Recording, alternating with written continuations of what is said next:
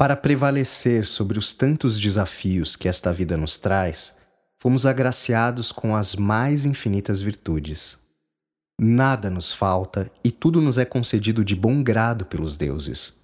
Só precisamos nos assumir novamente semelhantes a eles. Permitir que o êxtase da divindade alumie o esquecimento.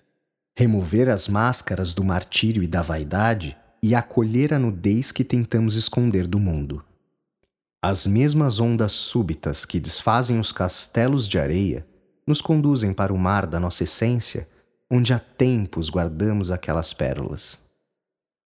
Todos os obstáculos são convites para o avanço, mesmo quando o avançar seja dar um oportuno passo para trás. É o que nos permite tirar os pés das nossas lamentações e contemplar o horizonte com mais amplitude. Os olhos foram feitos para apreciar a imensidão eterna que precede a fragilidade das flores. Os dons ocultos, tão nossos, festejam eufóricos quando são descobertos. Mas enquanto transformamos nossas dores em ídolos, elas adquirem a força que escolhemos não dedicar às nossas coisas sublimes. Persevere sobre o vício de querer ser pequeno. Abaixo da superfície aparente dos infortúnios repousam as bênçãos que o espírito anseia por encontrar.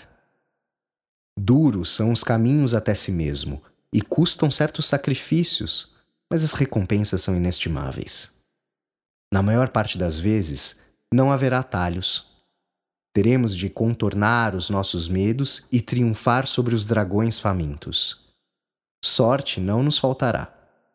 Sortilégio maior é desbravar a mata fechada e se tornar confidente das nossas raízes e da escuridão que elas penetram. A serpente que mata é a mesma que guarda as sete chaves da sabedoria. A paz se apresenta para quem busca, mas antes para quem confia na chegada. Dancemos a música que conduz o movimento invisível. Há um céu muito maior do que a pequeneza deste grão de areia, neste espaço, neste tempo. O apego à vida física é a mortalha da transcendência. Desatino é temer o destino, moldado em barro, curva a curva pelas nossas próprias mãos e pelas lágrimas que deixamos cair.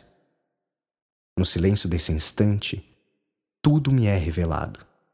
Quando achei que estivesse perdido, o sagrado sentou-se ao meu lado.